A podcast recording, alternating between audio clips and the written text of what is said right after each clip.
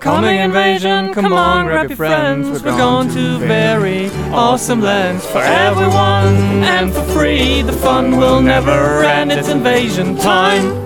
Hallo und herzlich willkommen zum Podcast der Comic Invasion. Ich bin Carlos und in dieser Folge spreche ich mit Nathalie Heinrich und Nikolai Solovjov vom Comic-Kollektiv Arthurs. Bevor wir loslegen mit dem Gespräch, kurz noch kleine Hinweise zur Comic Invasion.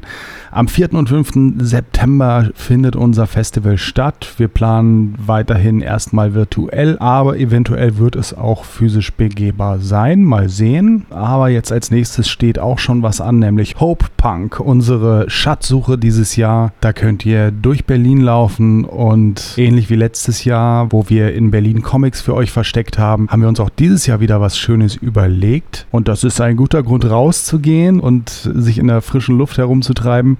Und wenn ihr das nicht verpassen wollt, dann folgt uns in den sozialen Medien oder schaut regelmäßig auf unsere Website und schaut nach Hope Punk. Außerdem noch mal kurz der Hinweis, dass wir ja auch Comics in die Berliner U-Bahn bringen, also ins Fahrgastfernsehen der Berliner U-Bahn, in das Berliner Fenster. Und diese Woche gibt es den Beleidigungsworkshop von Foxy Telic. Falls ihr es in der U-Bahn nicht gesehen habt, könnt ihr die vergangenen Comics aber auch auf der Website nachschauen auf comicinvasion.de slash BCF. Und dann noch kurz ein Hinweis auf eine Ausstellung, die gerade im Museum für Kommunikation stattfindet, unserer Festival-Location. Da gastiert nämlich die Wanderausstellung VorbilderInnen vom Comic-Salon Erlangen. Da gibt es Arbeiten von feministischen Wegbereiterinnen des Comic zu sehen, unter anderem mit Originalen von Julie Doucet, Alison Bechtel, Birgit Weihe, Barbara Jelin. Das ist jetzt nicht riesengroß, aber ist auf jeden Fall mal ein Besuch wert. Ich war mit Lara letztens da und ähm, ich finde immer schön, einfach so diese Original-Comic-Seiten sich anzuschauen, wo dann irgendwelche Sachen raufgeklebt sind oder überpinselt sind und so. Sowas finde ich immer ganz großartig und das gibt es da zu sehen, unter anderem von den gerade genannten Künstlerinnen und noch von einigen mehr. VorbilderInnen im Museum für Kommunikation. Aber jetzt kommen wir zu unseren Gästen diese Woche. Nathalie Heinrich und Nikolai Solovjov von Arthorse. Hallo ihr beiden. Hi. Letztes Jahr ist euer Kollektiv bei unserer virtuellen Comic Invasion mit einem sehr spaßigen Vorstellungsvideo aufgefallen. es war so gut. Ja, Hattet ihr da eure Finger im Spiel oder wer steckte dahinter? Ähm, genau, also wir hatten, also erstmal war ich ein bisschen für Schnitt und ich war, die Stimme von Sherry war ich übrigens. Ah. Ähm, das ist so gut einfach. Wir können das nicht toppen äh. dieses Jahr. Ich weiß es nicht, es wird schwer. ja, die Idee war tatsächlich halt so ein bisschen so einen Clip zu machen. Ähm, Animation hat einer von unseren Kollegen, der Smirk, hat es dann ähm, die Sherry halt aufgezeichnet und sie haben ein bisschen bewegen lassen. Und ähm, wir haben erstmal, das war auch ähm, Hintergrund, haben wir erstmal aufgebaut, dann bei uns an der ähm, Schule für Bildende Kunst und Gestaltung. Da kann ich später noch ein bisschen dazu ausführen. Ja. Auf jeden Fall haben wir dann Set auch kurz dann nachgezeichnet und dann die Sherry wirklich gezeichnet, noch hingesetzt, sie bewegt und ich habe dann die Stimme mit aufgenommen jetzt und ähm, ja, habe, und ich habe es dann auch geschnitten entsprechend und ähm, ja. ja. das war irgendwie das Resultat. Also das ist eigentlich auch relativ spontan. Ich habe den Text auch, glaube ich, nur irgendwie so in einer halben Stunde irgendwie so raufgerattert, also ein paar Zeilen ja. geschrieben und dann off you go. Deswegen, ähm, ja. und so ist es dann irgendwie entstanden. Ja, nee, war ganz wunderbar. Ihr wart aber auch 2019 schon dabei, ne? auf der physischen, auf der richtigen Comic Invasion im Museum wart ihr auch dabei mhm. und habt da euer erstes kollektives Scene mitgebracht, ne? Genau. Genau. Wir waren schon davor auf Messen gemeinsam, aber ich, also wir waren auf den Graphic Days, glaube ich, im selben Jahr. Das war 2019. Mhm. Und, oder war das nach der Invasion? Nein, nein, das war, glaube ich, schon nach der Invasion, ja. Ja. Weil die Invasion war, okay. glaube ich, im Mai und mhm. die Graphic Days waren im Oktober. Genau. Deswegen, also ja. wir waren auch schon davor gemeinsam auf Conventions, aber da hatten wir halt weniger diesen richtigen Kollektiv-Vibe, weil wir halt dieses Sei noch nicht hatten oder den Comic und ja das hat uns, glaube ich, so richtig erstmal noch ja. nach vorne gebracht. Gut. Okay, zum Kollektiv kommen wir gleich noch, aber lasst uns noch ein bisschen weiter zurückgehen, bevor wir zu Arthurs kommen. Stellt euch doch mal ein bisschen vor, wer seid ihr, wo kommt ihr her? Nathalie, vielleicht fang du doch mal an. Gerne. so, ich bin Nathalie. Ähm, Ich bin ursprünglich aus Süddeutschland, aus der Nähe von Stuttgart und bin nach Berlin gezogen vor, lass mich nicht lügen, sechs, sechs Jahren. Genau. Und ähm, die meisten von uns von Arthurs haben sich in einer Kunstschule getroffen, in der Schule für Bildende Kunst und Gestaltung, die im Prenzlauer Berg ist. Mhm. Und ähm, wir haben dort die meisten von uns Illustration studiert oder halt eine Ausbildung gemacht als Illustrator, als Comiczeichner und so hat man halt sehr viele Gleichgesinnte gefunden. Und mhm. Comic war auch schon ich war nie so ein Comic-Kid, muss ich sagen. Ich glaube, das kam, also es ist ja auch ein bisschen so ein Teil, sag ich mal, jetzt unserer Generation, dass mit, wir mit diesem Marvel und dieser ganze Hype, der da gestartet wurde mit dem Cinematic Universe, das war für mich tatsächlich so ein Einstieg in Comics. Also Batman Hush war der erste Comic, den ich hatte. Ah ja. Weil Batman war halt cool zu der Zeit, dachte ich mir, okay, ah. das war der Eintritt. Aber ich habe tatsächlich erst dadurch, dass ich die kleine Comic-Szene kennengelernt habe, wirklich so eine oh, muss ich mit Anglizismen um mich werfen, Gen Z hier, ähm, eine Appreciation für Comic gefunden, weil es gibt mhm. ja so viele Formen einfach und das war für mich so, wow, es muss ja alles gar nicht aussehen wie Batman und das war total crazy. Und ähm, genau. Und das ähm, hast du aber dann hier erst hier in Berlin entdeckt, oder? Genau, mh, ja. das, war, das war alles in Berlin. Also, sorry. Über die Kunstschule und so. Ja, genau, weil, äh, sorry, in Stuttgart Nein. Tut mir leid an alle Stuttgarter, aber Stuttgart ist einfach irgendwie scheiße. Aber wie, wie, bist, wie bist du in, in Stuttgart dann dazu gekommen, auf die Idee gekommen, sowas zu machen? Was, was war so dein Weg dahin? Ähm, ich war schon immer kunstaffin. Ich habe immer gezeichnet. Ich war auch so ein bisschen der Weirdo, würde man sagen, die mit den pink gefärbten Haaren als die einzige der ganzen Stufe und sowas. Mhm. Ich weiß nicht. Also ich hatte einfach schon immer auch ein Interesse am Zeichnen und am Filmen und an digitalen Medien, was auch immer. Mhm. Und äh, meine Schwester wohnte, wohnt schon länger in Berlin. Und jedes Mal, wenn ich sie besucht habe, war ich halt total fasziniert davon, so, oh, die Stadt ist so bunt und man hat super viele Eindrücke und das ist total anders als jetzt im Schwabenland. Mhm. Und ähm, also damals war ich 18 und da war das natürlich super faszinierend und da war ich so, ja, ich werde direkt nach Berlin. So, das war der erste Punkt, wo ich geschaut habe und ich habe was mhm. gefunden und ich bereue überhaupt nichts. okay, Nikolai, erzähl doch mal, wie du zu dem ganzen Kram gekommen bist. Also, ich bin, kann ich ja nochmal ein bisschen ausführen. Ich bin der Nikolai, ähm, bin einer der seltenen Spezies namens gebürtiger Berliner und ich weiß. und ähm, genau, bin auch in Mitte aufgewachsen, bin aber mittlerweile auch Teilzeit Schöneberger und ähm, zu Comics bin ich gekommen relativ früh. Ich kam jetzt ein bisschen ähnlich auch so nur durch die Manga-Schiene. Also mhm. ich habe damals in der ähm, Grundschule halt auch, auch Mangas gelesen, gesammelt. Ich glaube mit Yu-Gi-Oh! hat es angefangen, weil damals der Yu-Gi-Oh! Craze in den 2000ern. Das, ähm, oh, da habe ich auch viele Stories zu. Ähm, ja, da habe ich, weil ich, ich war, glaube ich, einer der wenigen, der es wirklich wegen der Story geschaut hat damals. Und ich wollte halt wissen, okay, was ist das, was ist die Quelle? Ja. Und ähm, da habe ich halt quasi Yu-Gi-Oh! für mich entdeckt und das war für mich dann so, wow. Mhm. Weil so Comics zu der Zeit kannte ich halt nicht so sehr. Also ich glaube, ich war gefühlt was sieben, acht, als es dann zu uns dann irgendwie nach Deutschland gekommen ist. Mhm. Genau, und dann die Spirale hat sich dann geöffnet wie so ein Vortex und ich bin da immer weiter reingeflogen. Mhm. Danach habe ich angefangen, das ein bisschen zu imitieren und dann habe ich auch angefangen, das zu zeichnen. Und dann, es wurde halt immer wieder individueller, weil ich habe angefangen, schon so ein bisschen Storys zu, zu, zu schreiben. Also auch ein paar Worldbuilding und alles Mögliche war halt immer voll mein Ding, auch damals in der Oberschule schon. Und ähm, ich habe damals tatsächlich noch einige Situationen, die bei uns so im Unterricht irgendwie passiert sind, auch als Comics versucht zu adaptieren. Also ich habe so, so vier Panels genommen, da mit einem Kuli dann irgendwie auf dem Karo-Papier das dann aufgezeichnet Aha. und quasi halt immer wieder so Serien gemacht, so, so, so Alltag in der, in der Oberschule damals. Und das äh, eigentlich ist damit habe ich damals echt, sag mal so in der Klasse dann ein bisschen an Beliebtheit bekommen. Das hat sich aber dann auch ein bisschen aufgelöst, weil das, ähm, ich sag mal so, wo Comics auch für mich eine große Rolle gespielt haben, war auch, dass ähm, zu der Zeit habe ich mich auch dann mit meinem Coming Out und mit meinem, ähm, ja, zu, zu, meiner Lebensentwicklung, dann haben mir Comics auch sehr geholfen, weil dann plötzlich habe ich gesehen, so mehrere Stories, dann haben sich auch ein bisschen so breit gefächerter an Genres und an ähm, Thematiken und mhm. das hat mir auch damals sehr geholfen, weswegen ich dann auch, ich sag mal so zur Abi-Zeit auch für mich klar war, ich will Comiczeichner werden, egal wie. Mhm. Und ähm, ja, und dann hat sich es irgendwie immer mehr und mehr dann rauskristallisiert, dass ähm, ich dann angefangen habe, wirklich dann mich mit Anatomie zu beschäftigen, mit Charakterdesign, mit Hintergründen und so weiter und dann mich auch mit Materialien mich auseinanderzusetzen. Hm. Und so kam ich dann auch auf die besagte Kunstschule, wo wir uns dann ähm, getroffen, alle getroffen haben. Ja. Und ähm, ja, so kam es einen auf den anderen irgendwie. Ja. Wir haben uns gesucht und gefunden.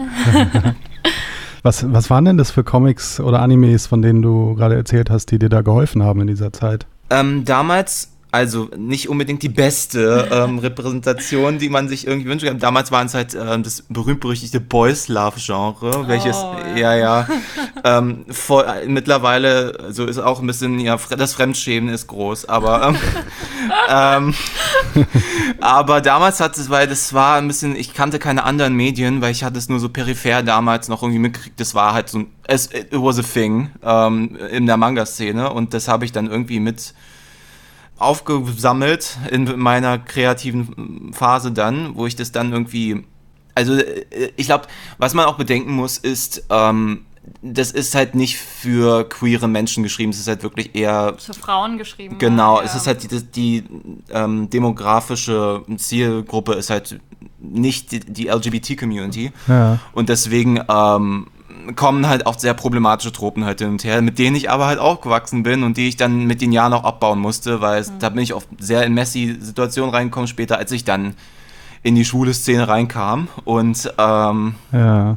aber ich muss es schon, äh, credit where credits due. Ähm, es hat mir schon geholfen, weil irgendwelche Elemente, die man immer so aufschwappt, die sind schon sehr nützlich, weil für mich ein Vorteil an den Boys Love Mangas ist, dass halt auch oft alltägliche Situationen halt manchmal besprochen werden.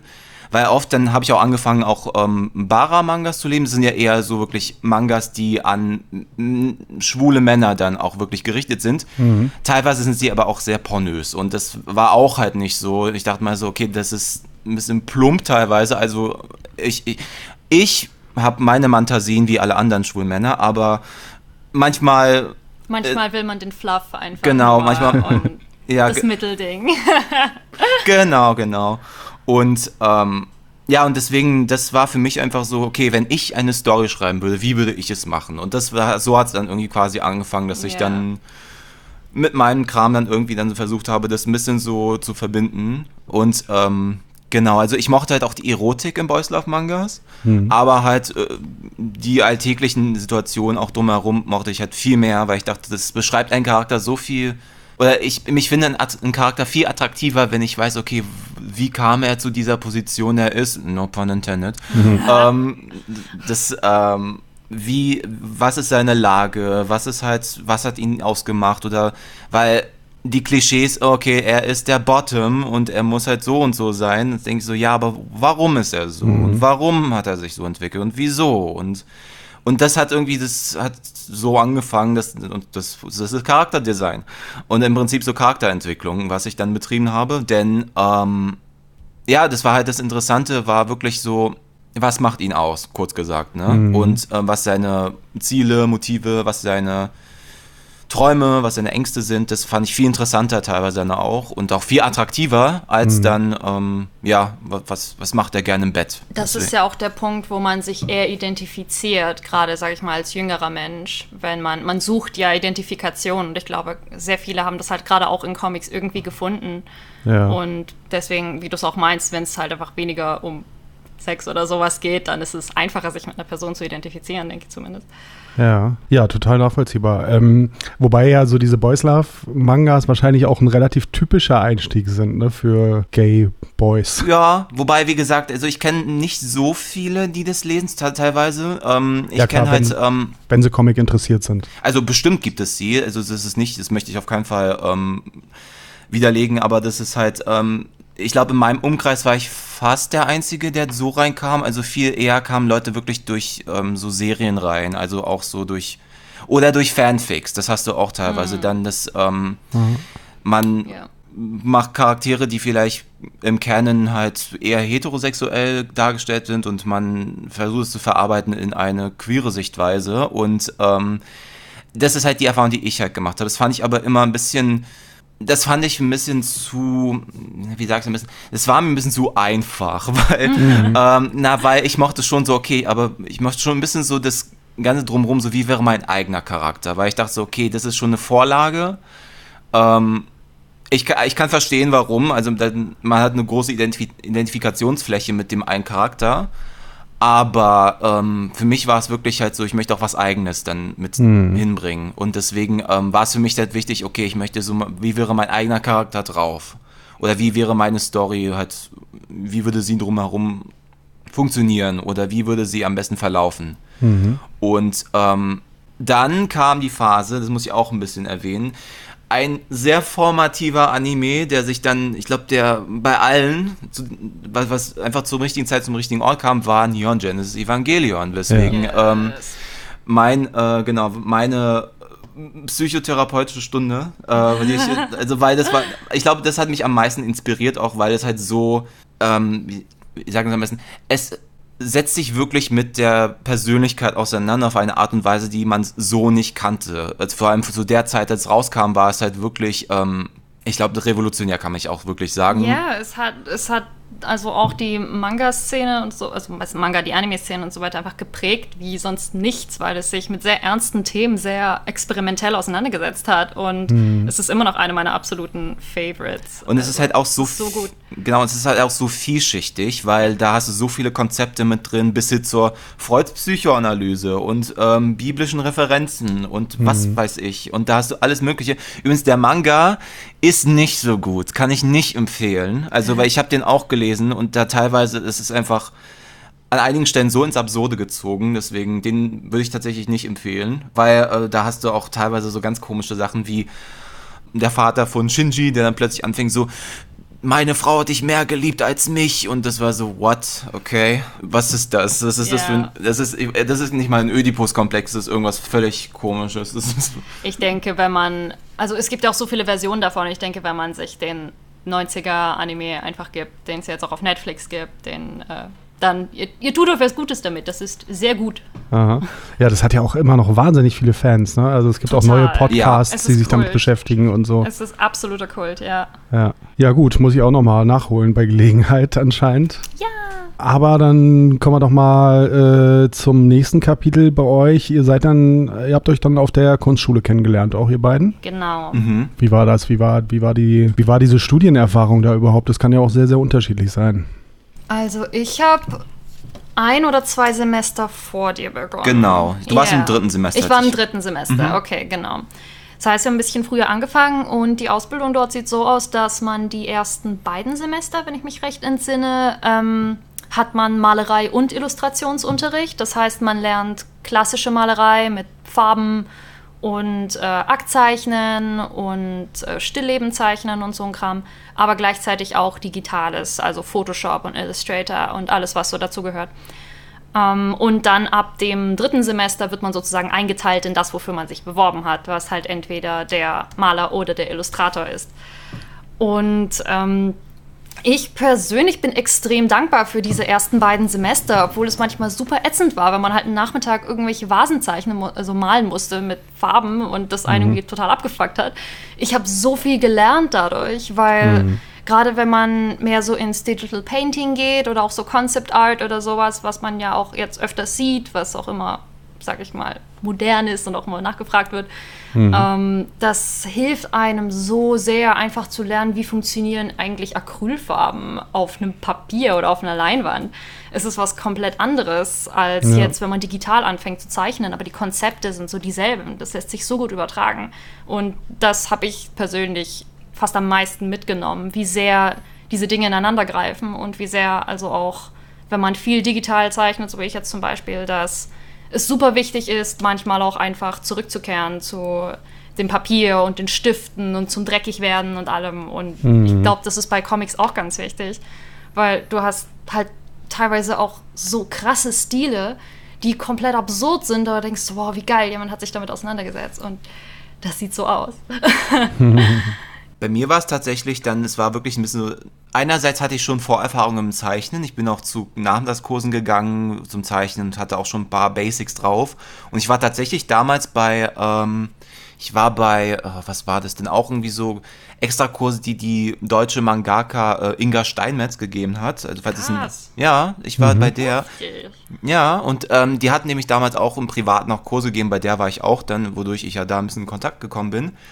Äh, und hatte schon dadurch ein paar Vorerfahrungen gesammelt, was so ähm, das Comiczeichen angeht und was vor allem in Deutschland, was das für ein teilweise ein Kampf ist mit Verlegen und mit ähm, Marketing und alles Mögliche und wie, wie, schwierig es teilweise ist, es dann wirklich so unter einem Banner zu kontrollieren und vor allem, wenn deutsche Verleger halt nicht so die krasse Erfahrung haben, äh, wie zum Beispiel in Japan oder auch in Frankreich. Hm. Und ähm, habe aber tatsächlich, es war doch gleichzeitig ein bisschen eine Fish out of water ähm, Geschichte, weil ich bin reingekommen, alle kannten sie schon und natürlich war ich im ersten Semester und yeah. es war so, ähm, und ich habe immer, mein Problem ist immer, ich komme mal sehr schlecht auf andere Leute zu, weil ich bin mal sehr nervös und denke so, oh Gott, wie spreche ich sie an, oh Gott, oh Gott, oh Gott. Mhm. Aber es hat irgendwie dann voll geklappt, also wir haben sofort einen Draht gefunden und ähm, tatsächlich war es du, Nathalie, bei der ich dann irgendwie so ich habe gemerkt, so, okay, ich muss meinen Stil ein bisschen erweitern, weil ich dachte so, oh wow, sie zeichnet so einen krassen Shit. Oh Gott, sag doch sowas hm. nicht. Nee, aber absolut. oh nein. Nee, nee, weil. Peinlich. aber es war wirklich Dankeschön. so. Na klar, na klar, weil das Ding ist halt so, ich habe dann plötzlich so gesehen, so, oh Gott, das, weil ich bin damals halt sehr festgefahren in meinem Manga-Stil und dann habe ich gemerkt, so, okay, ich kann noch viel breit gefächerter, ich möchte alles andere nochmal versuchen. Und das ist halt so, was das, das Gros an der Schule für mich, halt, dass ich so dadurch, dass, was du erwähnt hast, ich so viele verschiedene Stile und viele verschiedene Techniken mhm. ge gelernt habe, habe ich dann voll meinen Stil gefunden und das, dafür bin ich auch sehr dankbar, weil so konnte ich mich wirklich entwickeln, auch sowohl das künstlerische als auch die persönliche Entwicklung hat das sehr gefördert. Mhm. Und ich glaube, das ist auch halt so, warum wir dann so dann so dicke geworden sind, ist einfach, weil auf einem fundamentalen Level uns halt auch irgendwie verstanden haben, weil obwohl wir halt verschiedene Kunststile haben, auch wenn wir alle Illustrationen, den Fachrichtung Illustration gewählt haben, irgendwie hatten wir auch alle was gemeinsam und das ist der Weg zum Ziel. Das genau. Und es ist einfach, gerade wenn man in der Kunstschule ist, ist es so unglaublich beeindruckend zu sehen, wie jemand beginnt, wenn sie sich bewerben und wie sie dann gehen nach viereinhalb Jahren. Ah. Es, ist, es ist so krass einfach. Es ist was, was mich immer wieder total fasziniert und einfach auch super stolz macht, dass ich sehe, wow, kommen Leute hin und die sind unsicher. Ich war selbst total unsicher damals. Ich hatte nie davor großen Zeichenunterricht. Ich habe mir viele Sachen selber beigebracht aber auch so Sachen wie Anatomie und sowas waren noch so ein bisschen, so ein bisschen für sich gelernt, irgendwelche Online-Tutorials mal angeschaut oder sowas. Ich war einmal Aktzeichnen, alleine mit 17 oder so. Und das war ganz arg furchtbar, weil ich so nervös war. Und ich war unter Leuten, die alle älter waren als ich an der Uni. Und das war mhm. ganz schrecklich. Und ich wollte es nie wieder machen. ähm, aber ähm, also einfach auch diese Atmosphäre, die man miteinander hat. Und es ist man lernt auch voneinander so viel. Man lernt, sich gegenseitig Sachen zu zeigen und zu kommunizieren und Kritik anzunehmen und selber Kritik zu geben, die halt nicht scheiße ist. Wo man auch sagen kann, okay, ist, ich, ich weiß, warum es funktioniert oder nicht funktioniert. Und das ist ein so wichtiger Prozess für Künstler, weil ich glaube, zu viele trauen sich das nicht, weil es ist immer was Persönliches auch in gewissen Formen. Aber in so einem Umfeld lernt man das halt unglaublich gut. Hm. Und es ist, es ist einfach geil. Der ganze Prozess ist so schön zu beobachten und macht mich sehr stolz. Ja, das klingt ja super. Genauso sollte es ja, sollte es ja laufen. Yeah. Yay. und äh, dann habt ihr dort auch eure späteren Mitpferdchen alle kennengelernt, oder wie war das? Genau, die ganze Pferderanch. Genau. Wie kam es dazu, dass ihr dann gesagt habt, ihr müsst was zusammen machen? Ähm, also wir waren alle erstmal, wir hatten verschiedene Kurse und einer davon war wirklich dann Comic-Kurs, geführt vom äh, Comiczeichner Uwe Heinelt, der... Ähm, Yep, genau. Shoutout to him, die Heinelsche, wenn du es hörst, hi. Ähm, genau, und der ja bekannt ist für seine Berlin-Berlin-Comics, die er auch mal veröffentlicht hat. Mhm. Äh, und die Betty in der BVG. Genau. BVG Betty. Und, den, und ah. wenn jemand mal in Berlin stolziert und ähm, einen Friseursalon Cutman sieht und da das Logo ist auch von ihm. Ah, ähm, genau. Ich hab's direkt vor Augen. Ah, ja, dann, Siehste, das ist er. Das ist, das er. ist er. Genau. Okay.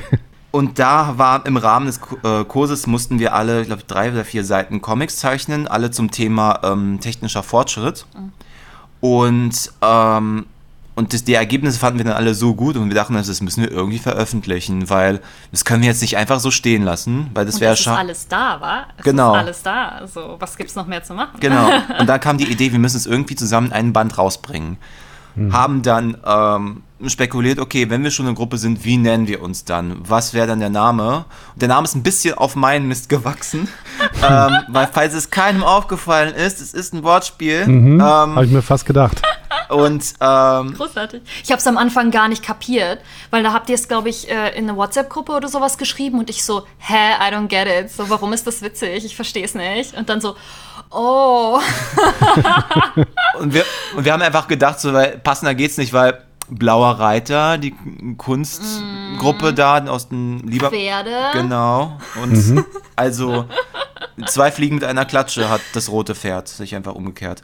Und so kam eins zum anderen. Und äh, ich glaube, zu der Zeit, zum derzeit haben wir dann über die Comic Invasion auch erfahren und dachten wir so, okay, das peilen wir jetzt an, äh, versuche mal bis dahin dann irgendwie ein Band rauszubringen. Und ich weiß noch, ich habe das Layout gemacht. Es war auch für mich eine Erfahrung, weil ich halt so, so richtig ein Layout noch nie wirklich gemacht habe. Und wenn man den ersten Band sieht, man merkt's.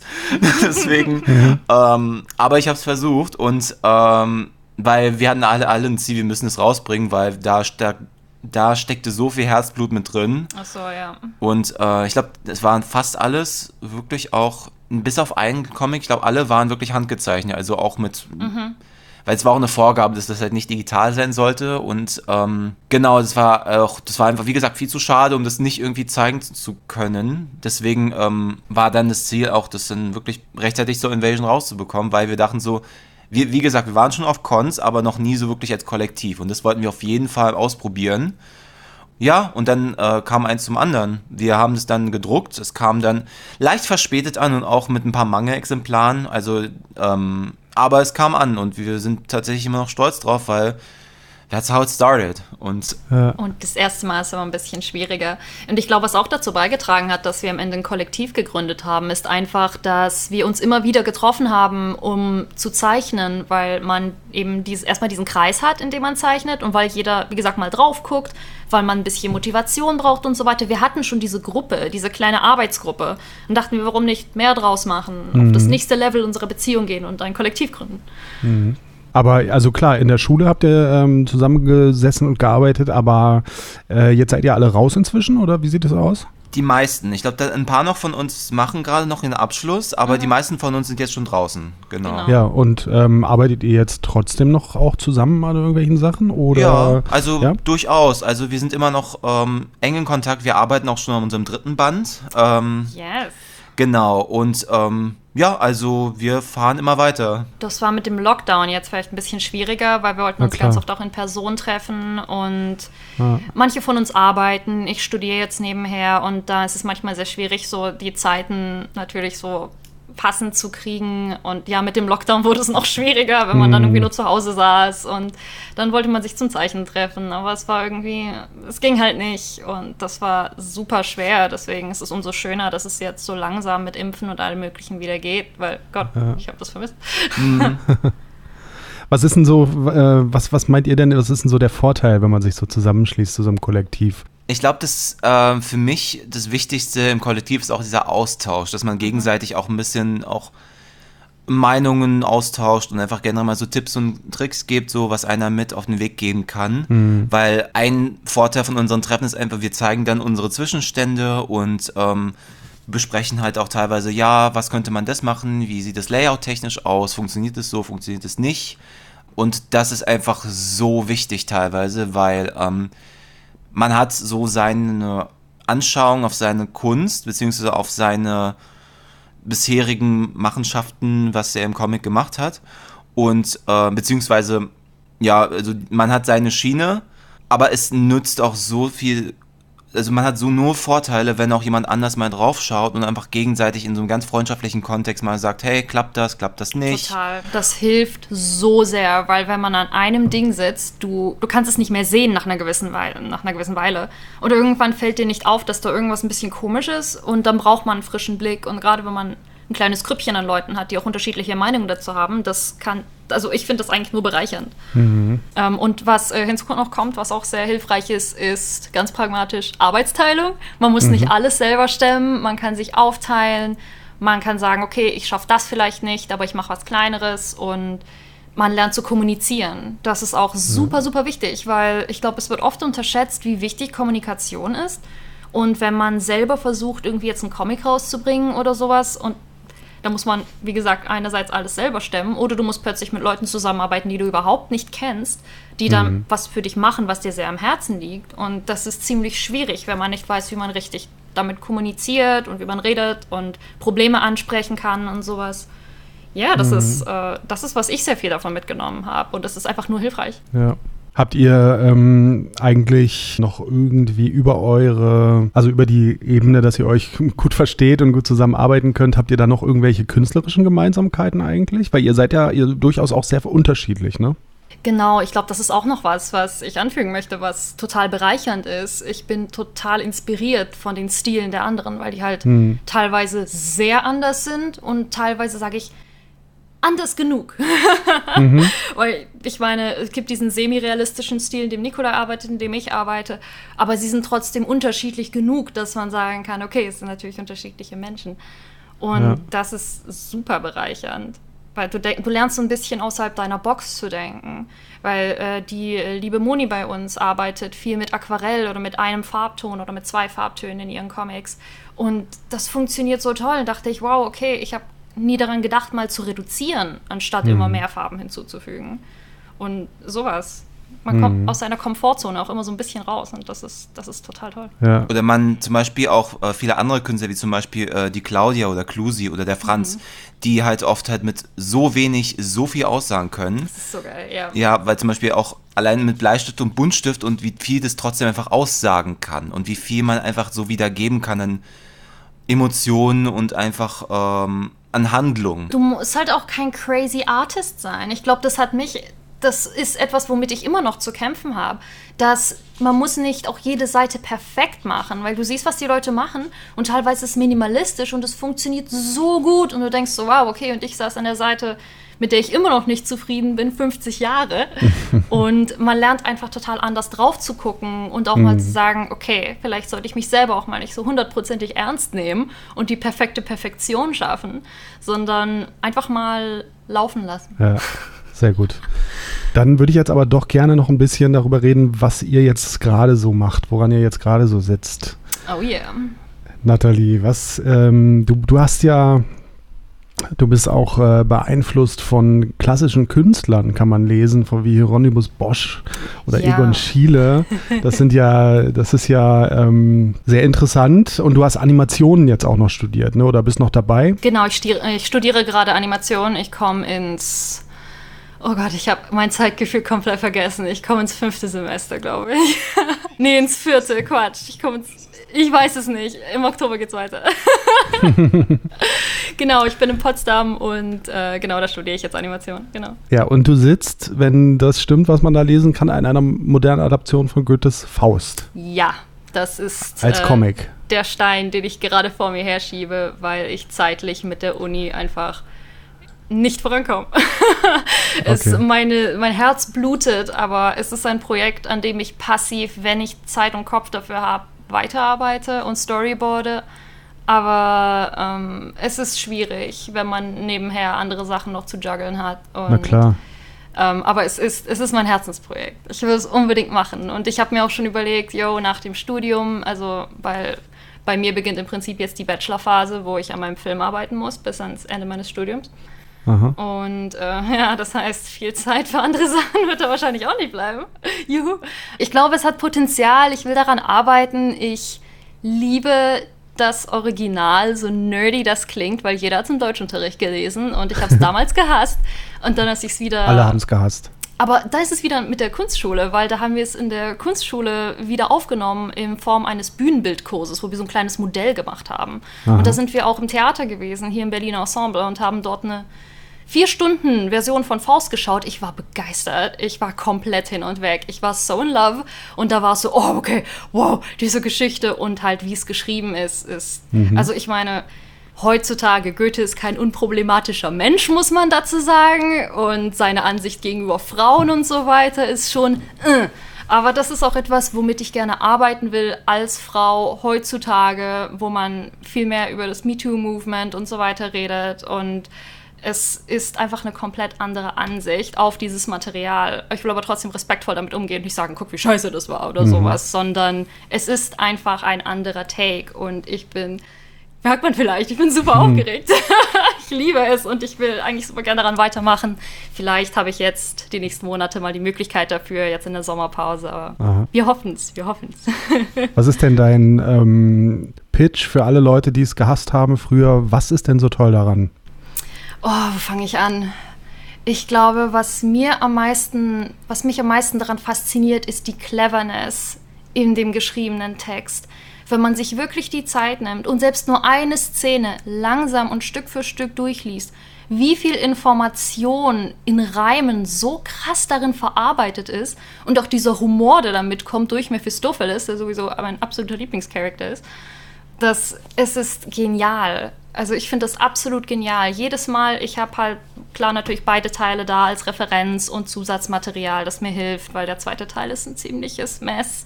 Und ähm, ich bin, also immer wieder, wenn ich es lese, bin ich so, also die Art, wie es geschrieben ist, ist fantastisch. Ich bin absolut fasziniert davon. Mhm. Zwischen den Zeilen lesen ist es, glaube ich. Zwischen den Zeilen lesen, ja. Okay. Ja, Nikolai, ähm, du beschäftigst dich ja auch mit total interessanten Themen wie Parallelwelten. Genau. Parallelen Realitäten und solchen Dingen. Wie kommst du denn dazu? Ich habe schon damals, also auch zu meiner Teenie-Zeit, so Serien wie Fringe oder Sliders sehr gerne geschaut und ich mochte die Thematik von alternativen Realitäten einfach so sehr, mhm. weil äh, man kennt halt die typischen Szenarien wie Zeitreise oder andere Sci-Fi-Geschichten, aber das hat mich am meisten irgendwie gepackt, einfach aus dem Grund, weil plötzlich äh, bist du wirklich mit der Frage konfrontiert, was wäre, wenn? Und dann denkst du dir irgendwie so einen Gedanken, malst du dir schon aus, ja, wenn ich das getan hätte, wie wäre ich geworden? Oder was wäre, wenn mhm. ich diese Entscheidung anders getroffen hätte? Und ähm, das finde ich einfach so faszinierend, weil ähm, man kann alles Mögliche sich dann hinzureiben, aber wäre es ähm, und einfach als Konzept ist, äh, weil ich habe dann angefangen, wirklich mich dann auch richtig damit zu befassen, wie mit der viele Weltinterpretation von Hugh Everett, also was dann Quantenmechanik ist und so weiter.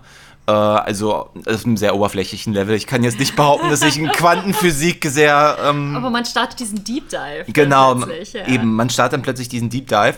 Und ähm, das dann auch noch zu verbinden, weil dieses Interesse war auch ein bisschen, um nochmal zurückzukommen auf äh, damals, auch noch ein bisschen mit dem Coming Out kam es irgendwie parallel dazu. Und ähm, ja, und ich glaube, das hat das, das was für mich auch so dann, ähm, das war es irgendwie, das dann zu verbinden. Also ein bisschen so dieses Queer sein, aber auch gleichzeitig ähm, dieses absolute Science-Fiction-Thema Multiversum.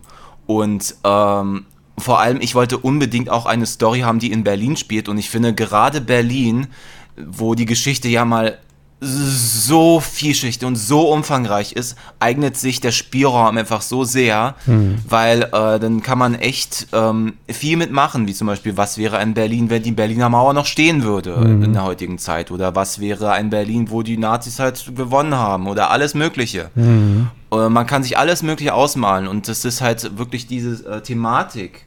Aber was mich noch am meisten halt gepackt hat, war auch, ähm, was man oft auch in Sci-Fi-Serien gesehen hat von der Art, die Idee von Doppelgängern und ähm, wie wäre es wirklich auf sich selbst zu treffen, der aber vielleicht ein anderes Leben führt als du, weil er andere Entscheidungen getroffen hat. Oder mhm. wenn diese Person einfach ähm, und mit anderen Umständen aufgewachsen ist. Was würde es mit einem machen, wenn man damit plötzlich konfrontiert wird? Und ich finde das ja. als Thema, als unter, äh, als quasi als roten Faden einfach so interessant, weil ähm, das bietet plötzlich dann auch wieder, ne, so was das da mit einem Charakter macht und auch was, wie, was die Folgen davon wären. Einfach das zu erkunden, war für mich einfach schon immer irgendwie etwas, was ich schon tun wollte und das wollte ich dann unbedingt als einen Comic adaptieren. Und was für mich halt auch, das war auch gleichzeitig ein bisschen eine Verarbeitung, ähm, deswegen halt mein Comic, ähm, How They Met Themselves Mhm. Äh, der Titel kommt einem, von einem Gemälde aus dem späten 19. Jahrhundert von,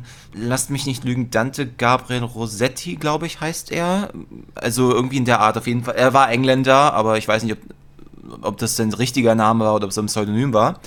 Aber auf jeden Fall, und ich habe mir den Titel einfach gekrallt, weil ähm, ich fand es einfach so passend, weil ja, man trifft dann plötzlich auf sich selbst und ich wollte das auf jeden Fall dann verbinden mit einer queeren Thematik, weil ich finde, man hat halt so wenig auch in so klassischen Science-Fiction-Geschichten wirklich Protagonisten, die nicht cis oder, oder zumindest die auf jeden Fall nicht cis oder nicht hetero sind. Mhm. Und ähm, das wollte ich auf jeden Fall haben. Und ich mag eher, also ich liebe Star Trek auch und äh, also äh, Next Generation voll mein Ding, aber ähm, ich mag noch viel mehr halt so Sci-Fi, die wirklich ein bisschen auf der Erde spielen und dann ein bisschen auch, ich sag mal, geerdet, geerdeter sind. Ha.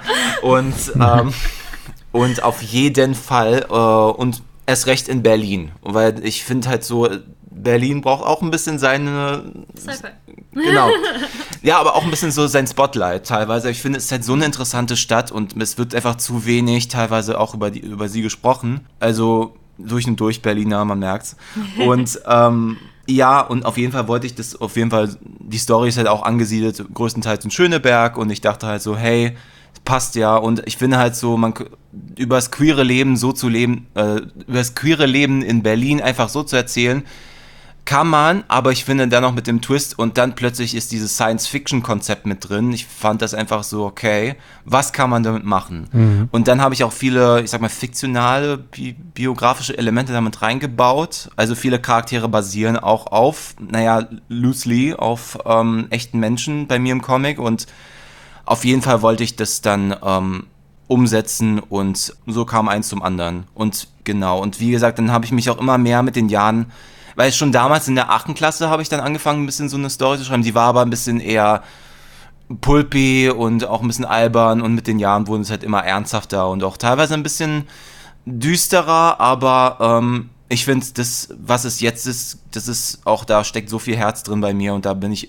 würde ich auf jeden Fall gerne es weiter adaptieren, weil im zweiten Band ist schon ein Preview davon zu lesen und ähm, das möchte ich auf jeden Fall fortführen, weil da ist einfach so viel Potenzial für mich, einfach wo, wo, man das weiter kneten kann dran und mhm. ja, und das war genau, das ist auf jeden Fall mein Projekt. Ist aber nicht das einzige Projekt, an dem ich arbeite, aber das ist das, wo ich mit, ich sag mal, das ist, was mein Kind ist, sage ich mal. sag mal, dann kennst du bestimmt auch die Serie Counterpart, oder?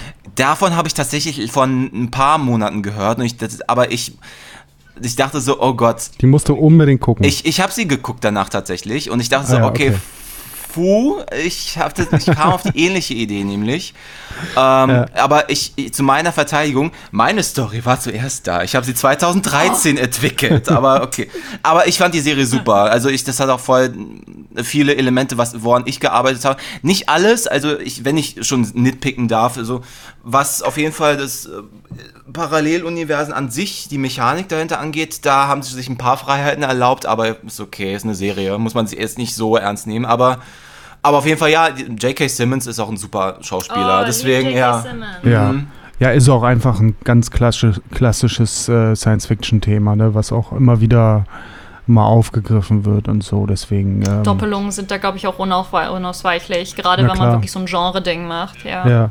Das ist ja auch vollkommen okay. Absolut. Ja, was äh, noch mal kurz anreißen vielleicht. Was hast du denn noch für Sachen auf der Pfanne gerade im, im, äh, im, im, Ofen? Mhm, na, na klar. Äh, momentan, äh, ich weiß nicht, wie viel ich davon sagen kann. Ich kann ja so im Groben das einfach mal so erwähnen. Momentan ähm, bin ich tatsächlich bei einem Projekt dran, der auch bei einem Verlag dann rauskommen wird. Das ist die Edition Assemblage. Das ist dann, äh, um es einfach ganz kurz, weil ich weiß nicht, wie viel ich noch davon äh, verraten kann. Aber ähm, es ist eine Flüchtlingsstory von einem einer Transfrau aus der Türkei, die auch oppositionelle Journalistin ähm, war, beziehungsweise ist. Mhm. Und ähm, halt ihre Story auf jeden Fall dann als Comic adaptiert. Weil da, daran ist es auch ein Projekt, wo ich halt sehr mit dabei bin, weil ähm, ich habe letztens rausgefunden, es gibt den Begriff, Begriff Postmigrant und das scheint auf mich zuzutreffen und ähm, dadurch. Meine Familie auch, ja. Ja, und dadurch, dass ich halt selber aus Russland komme, was ja ein bekanntlich sehr tolerantes und sehr queer liebhabendes Land ist.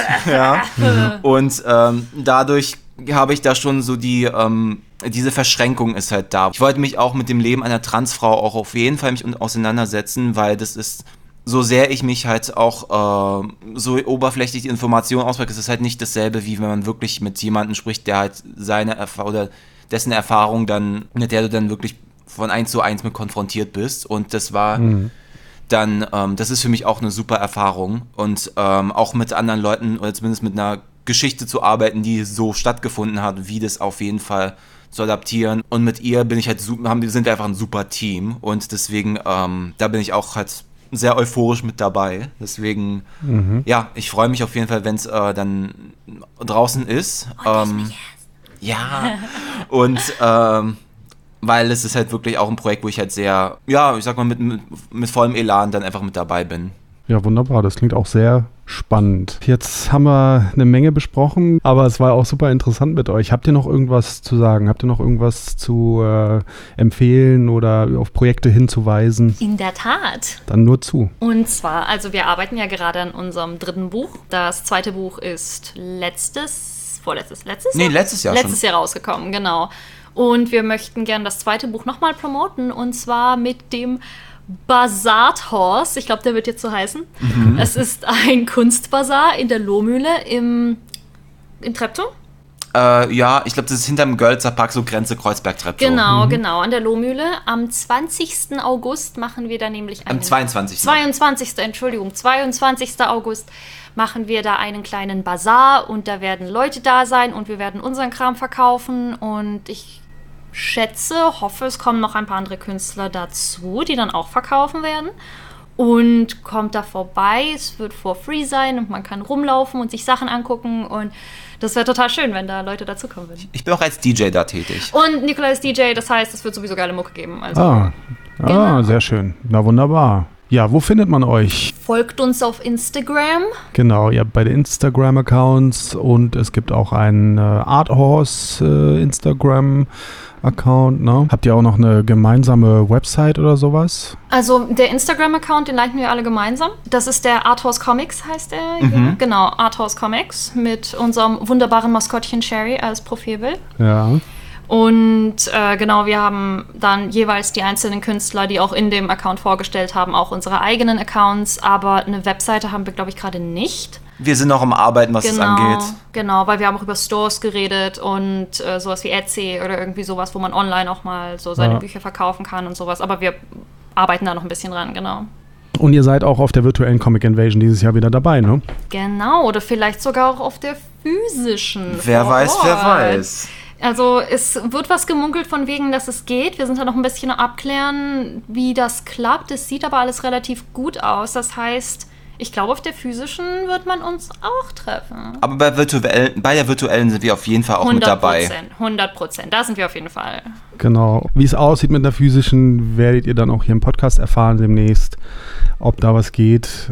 Wir werden schauen. Es wird wahrscheinlich ja, auf eine sehr kurzfristige Entscheidung hinauslaufen, so ja. äh, wie das letztes Jahr ja auch war. Gut, wunderbar, ihr beiden. Das war sehr schön. Danke, das war es. Hat mich gefreut, dass ihr dabei wart. Danke dir Danke fürs dir. Einladen. Das war ein sehr schöner Plausch. Ich könnte glatt noch mal eine Stunde weiterreden, Ebenfalls. aber man hat nur so viel Zeit.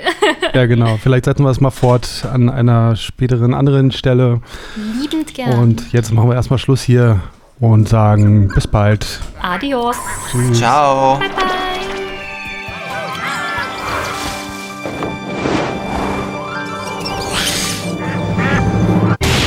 Comic invasion, come on, grab your friends. We're going to very awesome lands for everyone and for free. The fun will never end, it's invasion time.